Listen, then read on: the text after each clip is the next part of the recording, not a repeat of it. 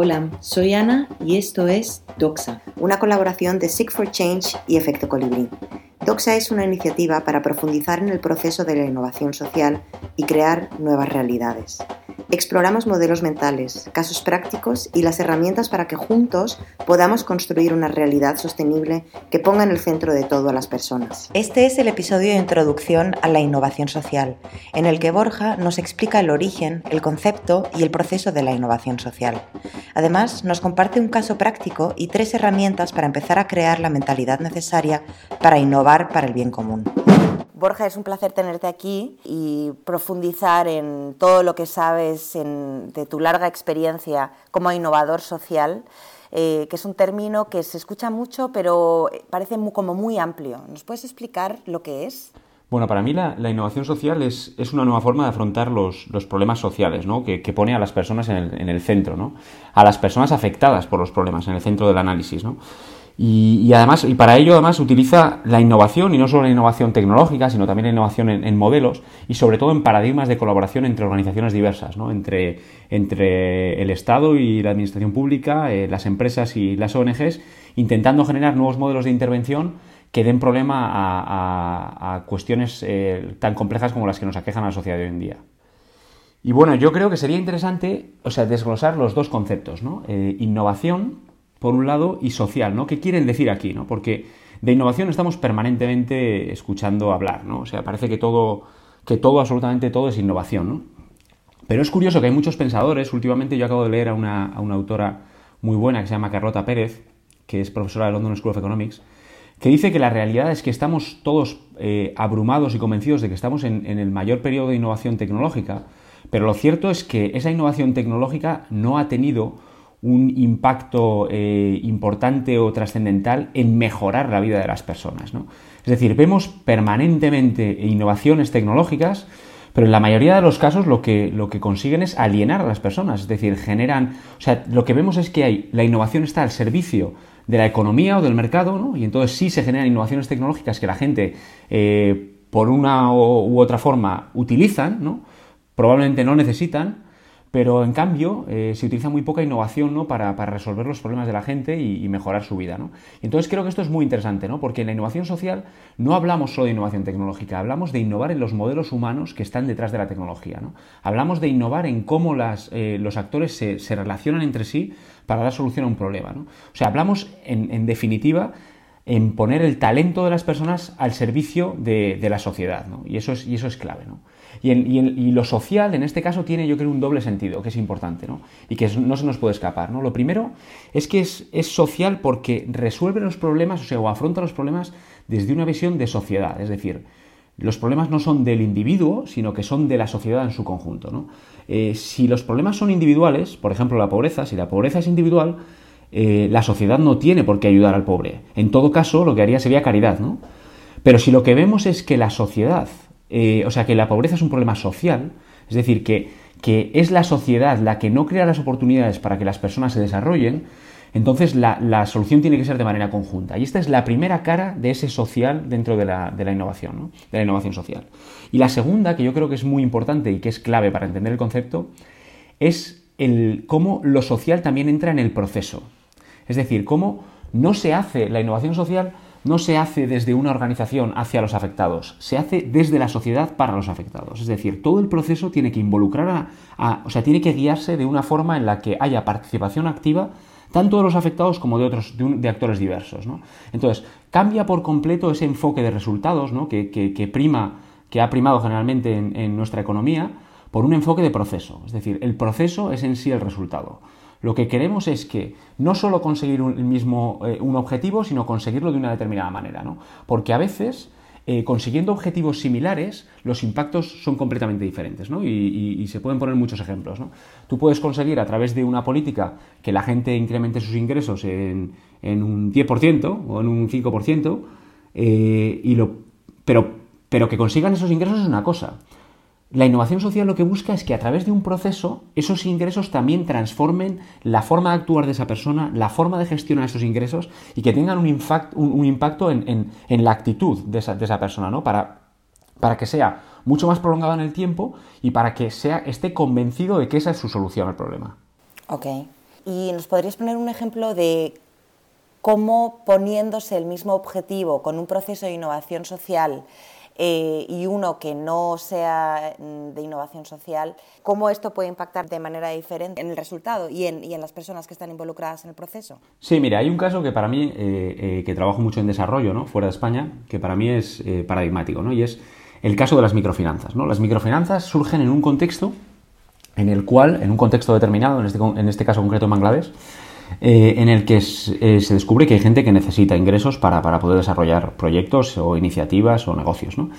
Y entonces se busca un modelo eh, que ya existía en parte y que existía de manera tradicional, existían mecanismos de crédito tradicional, prácticamente existen en todas las sociedades, y, se consolida como un modelo de, mercado. Y entonces las microfinanzas, pues en un principio cosechan unos éxitos tremendos, pero conforme comienzan a exportarse y a salir de su contexto, empiezan a, en algunos casos, generar ingresos, pero en muchos otros casos generar endeudamiento, generar problemas. Y, mi perspectiva ¿no? y, mi, visión sobre este problema es que eh, fue, una solución impuesta, entre comillas, ¿no? y que la gente no abrazó como su solución. ¿no? En cambio, por el otro lado, esos mecanismos de crédito tradicional, y tenemos, por ejemplo, las, las CAFs, ¿no? las comunidades eh, autofinanciadas, ¿no? las eh, comunidades de crédito autofinanciadas, que son sistemas que surgen dentro de las comunidades o incluso a veces surgen externamente a las comunidades, pero que las abrazan las comunidades y pasan por un proceso entero de trabajo para generar mecanismos de microcrédito. ¿vale? Y, muchas veces el, el, impacto que conseguimos es exactamente el mismo. Es gente que aumenta sus ingresos a través de inversiones o de generar pequeños negocios o para lo que sean utilizados estos microcréditos. Pero lo cierto es que la transformación en la vida de las personas no tiene nada que ver la de aquellas que han utilizado microcréditos con la de aquellas que han pasado por todo un proceso de, cajas, de, cajas de, crédito comunales ¿no? o, de, comunidades autofinanciadas. Porque en realidad todo ese proceso les ha hecho ser abrazar una solución porque ellos creen que es su solución y que es determinante esa solución, aprender muchísimo a lo largo del proceso y, sobre todo, eh, eh, de alguna forma, considerarse parte de la construcción de esa solución. Y eso tiene un, impacto no solo en la economía, sino también en, la dignidad de las personas. Sí. ¿Nos podrías dar un ejemplo concreto sobre un caso exitoso de innovación social? Porque innovación social eh, se puede aplicar en todo, ¿no? Pues sí, se puede aplicar en todo, pero yo creo que es importante y, creo que con el caso que os voy a contar lo ilustra, lo ilustra muy bien, que la innovación social no surge porque sí, no surge por nada, ¿no? Surge en un contexto en el cual hay una creciente desigualdad, rampante en todo, el, en todo el mundo, ¿no? Y que es innegable, eh, que Piketty le explica muy bien, diciendo que cuando las rentas del capital aumentan y las rentas del trabajo no, se genera un gap entre las personas que tienen acceso a rentas de capital y a las que no tienen, ¿no? Y entonces, en este entorno eh, se crea el caldo de cultivo perfecto. Pero es que además hay un fracaso tremendo del estado de bienestar en dar respuesta a estas desigualdades. ¿no? Y segundo factor. Y el tercer factor es la irrupción de la tecnología. La tecnología existe para hacer cualquier cosa. ¿no? Estos tres factores de repente generan el caldo de cultivo perfecto para, crear un movimiento que dice, oye, tenemos que empezar a pensar de una manera diferente y aplicar todo esto para solucionar los, problemas de la gente, ¿no? Y, aplicar la justicia, el principio de justicia social, ¿no? Y, el caso que os voy a contar es un caso súper interesante porque demuestra que el nivel de, ambición de, la innovación social no tiene por qué ser solo únicamente generar un pequeño proyecto, un proyecto con una comunidad o con un grupo, para solucionar un problema, digamos, de pequeña escala, sino que se puede utilizar para transformar por completo la forma en la que se estructuran eh, pilares básicos de nuestro estado de bienestar.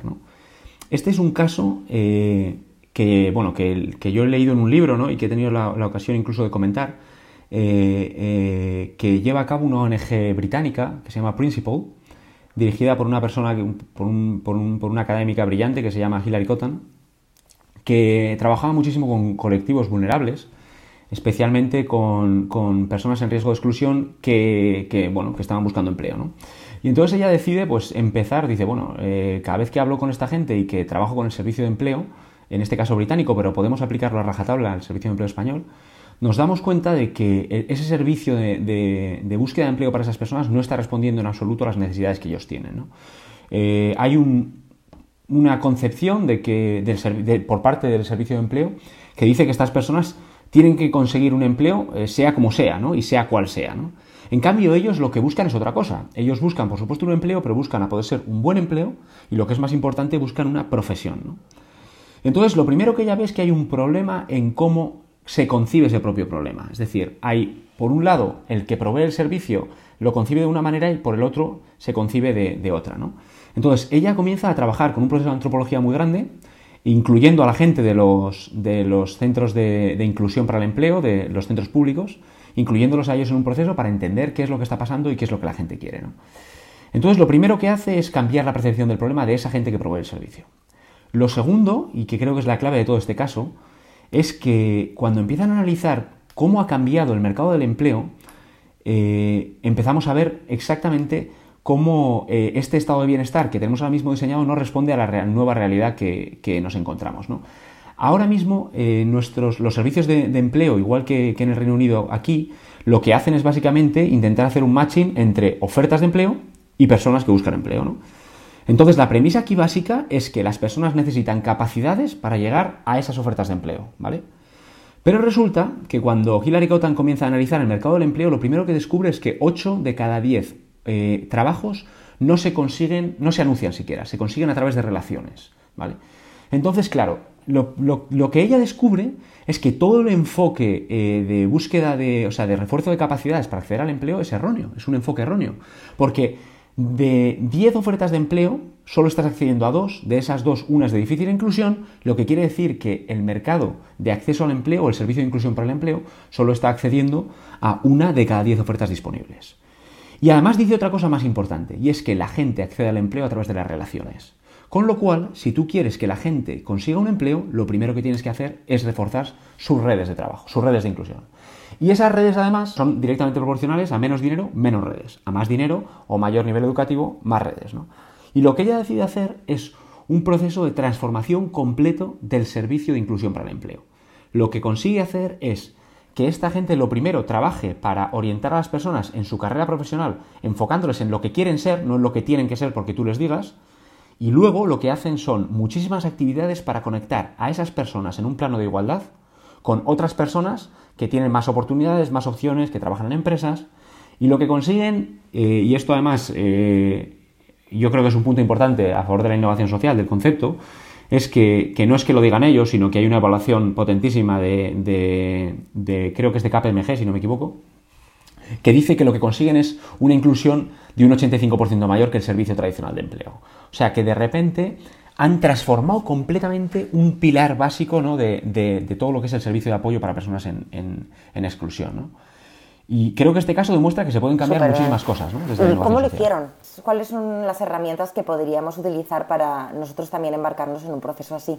Bueno, yo os voy a contar, eh, os voy a traer aquí eh, para esta, para esta fase tres herramientas que yo creo que son fundamentales.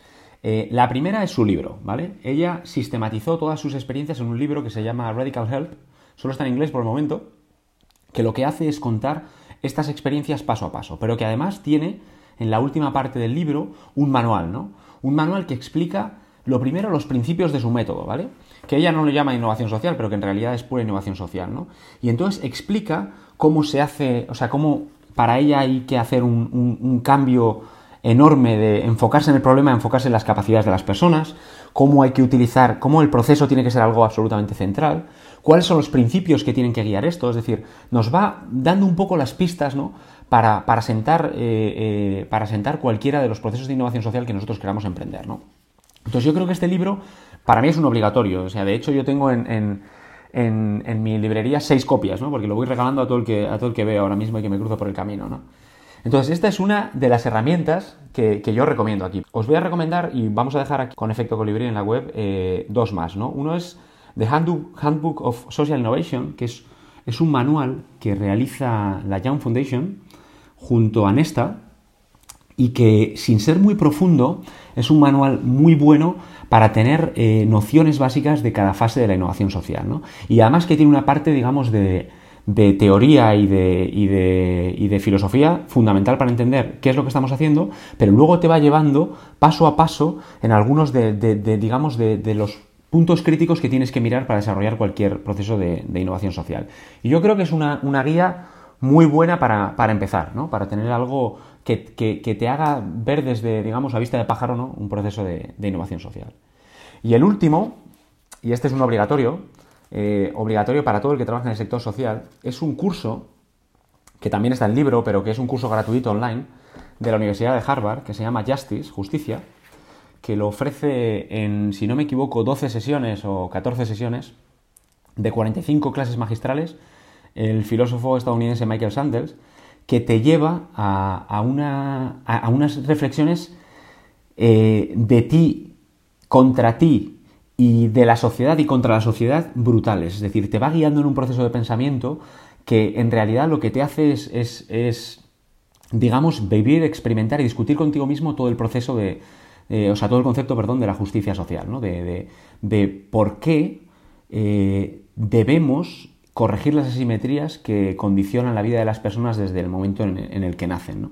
Entonces, yo creo que es una herramienta que, que, es un curso muy sencillo, que se sigue eh, de una manera muy entretenida porque tiene todo el rato dilemas, juegos, eh, te va haciendo preguntas y que, que, creo que es obligatorio para cualquier persona que se quiera enfrentar al, sector de, la innovación social. ¿Y tú nos podrías compartir por qué, el por qué, la respuesta a esa pregunta que acabas de plantear? Bueno, eh, a ver, eh, Sandel te lleva primero a cuestionar todos los conceptos de la justicia social, ¿no? O sea, dice, bueno, a ver, ¿qué es justicia? Lo primero, no justicia social, ¿qué es justicia? ¿no? Y entonces tenemos muchos conceptos de justicia, ¿no? Eh, tenemos la justicia, o sea, tenemos el concepto utilitarista de la justicia, ¿no? Que es lo que tenemos que hacer es, justo es lo, que, lo que es mejor para toda la sociedad, ¿no? Pero claro, si justo es lo que es mejor para toda la sociedad, entonces podemos cometer injusticias brutales contra las minorías, ¿no? Entonces, bueno, eso parece que no es, que, no es un concepto que nos guíe, ¿no? Y bueno, también tenemos conceptos de justicia, de la justicia aristotélica, de justicia de Platón, pero al final él nos lleva, nos va guiando un proceso que nos lleva a un pensador eh, que es Rawls y que, que es, bueno, es el padre del igualitarismo, ¿no? Y que, y que tiene un concepto de justicia social muy sencillo, y es que es, es, un, es un, concepto radical de la justicia social, ¿no? Que, que, a mí me parece muy interesante, ¿no? Porque además nos da una herramienta para saber cuándo algo es justo y cuándo no. Lo que dice Rawls es que nadie es dueño de, sus privilegios, de sus capacidades, ni de sus, ni de sus defectos. O sea que cuando tú naces, tú naces con unas capacidades y naces con unos defectos. Por supuesto, eh, hay gente que trabaja más, hay gente que trabaja menos, hay gente. Pero lo cierto es que desde el punto de partida eh, eh, se generan las principales desigualdades. ¿no? Esa es la teoría de que un, de que un grado, ¿no? cuando empieza eh, no le separa nada una línea de la otra, pero cuando ese, cuando ese grado en un ángulo lo proyectas al infinito, la, distancia que hay entre, entre las dos vértices es infinita, ¿no? Pues esto es exactamente lo que pasa, ¿no? Que desde que nacemos, nacemos condicionados, ¿no? Si tú naces en Mali, en el norte de Mali, pues tu vida va a ser de una determinada manera, ¿no? Si naces en Aluche, probablemente también. Si naces en Orcasitas, también. Y si naces en La Moraleja, pues seguramente tu vida va a ser completamente diferente, ¿no? Y entonces Rawls nos dice, nos da una herramienta, porque entonces la gente diría, ya, pero esto es todo relativo, ¿no? Entonces, ¿qué pasa? Que solo el lugar de nacimiento nos va a decir, o las condiciones que tú tienes de partida nos van a decir qué es justo y qué no es justo, ¿no? Pero Rawls te dice, no, hay un método, que es el que se denomina el velo de la ignorancia. ¿Y esto qué es? El velo de la ignorancia es básicamente plantearte cualquier cuestión en la que tú quieras saber si es justo o no socialmente, plantearte que tú no supieras en qué lado eh, de la jugada te va a tocar, que tú no supieras dónde vas a estar. Entonces yo te pregunto, eh, ¿son los impuestos buenos o son malos? ¿Qué te parece? Buenos. ¿Por qué? Porque distribuyen y te hacen sentir a ti como parte de una sociedad responsable de que tu calle esté limpia y de que no haya gente que venga de, círculos diferentes o menos afortunados que los tuyos, ¿no? Eh, también puedan tener acceso a ciertas herramientas que son eh, súper importantes para poder sobrevivir en esta sociedad. ¿Y qué crees que respondería una persona con muchísimo dinero? Un rico neoliberal, por ejemplo, de Estados Unidos. Te lo pongo al extremo. A esa pregunta pues diría que le dan igual porque existen suficientes paraísos fiscales. Bueno, ¿y si a, ti y a él les planteo la situación y le digo, mira, usted no sabe, ninguno de vosotros dos sabéis en qué posición vais a nacer? No sabéis si vais a nacer eh, siendo un, ciudadano negro del Bronx o si vas a ser una persona rica de, Massachusetts, ¿no? O de, Cambridge en, Boston, ¿no? Eh, no sabes dónde vas a nacer ¿Son los impuestos buenos o son malos? ¿Qué crees que responderían las dos personas? Buenos. Las dos personas responderían que son buenos porque, claro, efectivamente les hace plantearse la duda de dónde les tocaría a ellos, ¿no? Y por consiguiente, eh, si tú te ves en el lado de la vulnerabilidad, crees que cualquier medida redistributiva va a ser buena, ¿no? El velo de la ignorancia es lo que nos permite, digamos, de una forma u otra, al menos de una forma intuitiva, llegar a la conclusión de lo que es justo y lo que no es justo socialmente. Buenísimo. Pues muchísimas gracias, Borja. Gracias a vosotros y nos vemos en la siguiente. Esto es Doxa, una iniciativa para crear nuevas realidades.